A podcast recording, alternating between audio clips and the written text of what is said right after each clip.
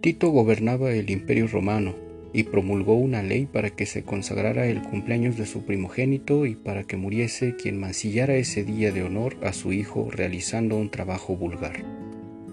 Después de dar a conocer esa ley, llamó a su querido maestro Virgilio y le dijo, Querido amigo, si bien he dictado semejante ley, podrían cometerse infracciones de la misma en secreto, sin que yo pueda enterarme.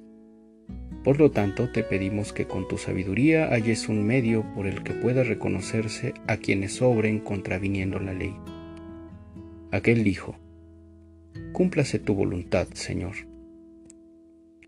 Enseguida Virgilio, con sus artes mágicas, hizo surgir en medio de la ciudad una estatua que le permitía al emperador ver todos los pecados cometidos secretamente aquel día. Y así, por la acusación de ese monumento se condenaba a muchísimas personas. Había en la ciudad un cierto artesano llamado Focus, que trabajaba aquel día como todos los demás, una vez que estaba echado en su lecho, pensó para sí cómo tanta gente perdía su vida por las acusaciones de aquella columna. Se levantó temprano y dirigiéndose a la estatua le dijo, Oh, qué estatua que eres tú.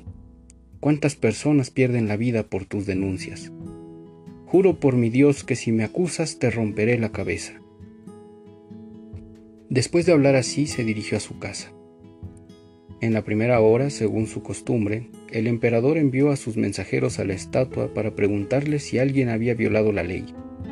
Una vez llegados a la estatua y después de transmitirle la voluntad del emperador, ésta les dijo, Queridos amigos, alzad vuestra mirada y observad lo que dice en mi frente. Al mirar hacia arriba, aquellos vieron nítidamente en la frente de la estatua las tres oraciones siguientes. Los tiempos cambian.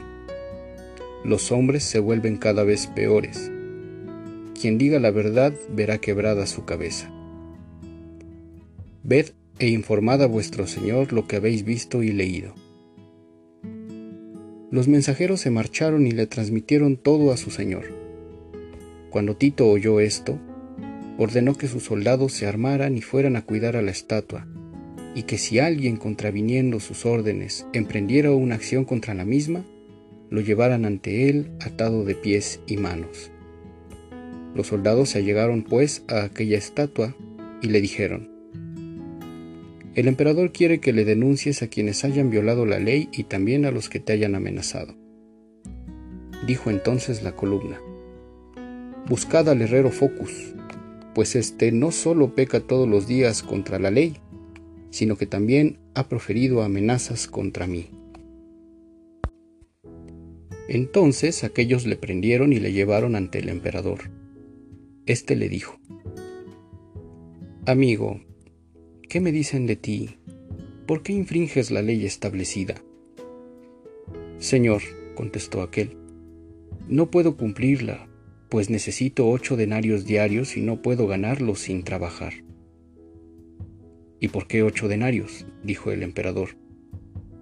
Focus respondió, Estoy obligado a pagar todos los días del año dos denarios que me presté en mi juventud. Dos los presto, pierdo otros dos y gasto los dos últimos.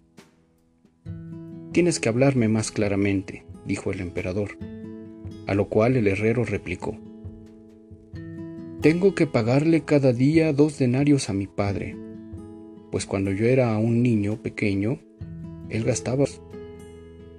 Ahora mi padre se encuentra necesitado, de modo que mi razón me ordena darle dos denarios todos los días. Otros dos denarios se los presto a mi hijo, que ahora todavía es aprendiz, para que, si alguna vez yo cayera en la indigencia, él pueda devolverme aquellos dos denarios, como ahora lo estoy haciendo con mi padre.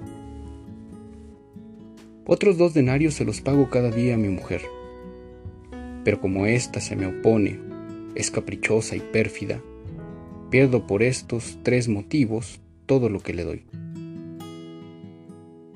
Los últimos dos denarios los gasto en mi propia comida y bebida por tanto, realmente no puedo subsistir de buen modo sin estos ocho denarios, ni obtenerlos sin un esfuerzo constante. Ahora que habéis escuchado mis razones, pronunciad una sentencia justa.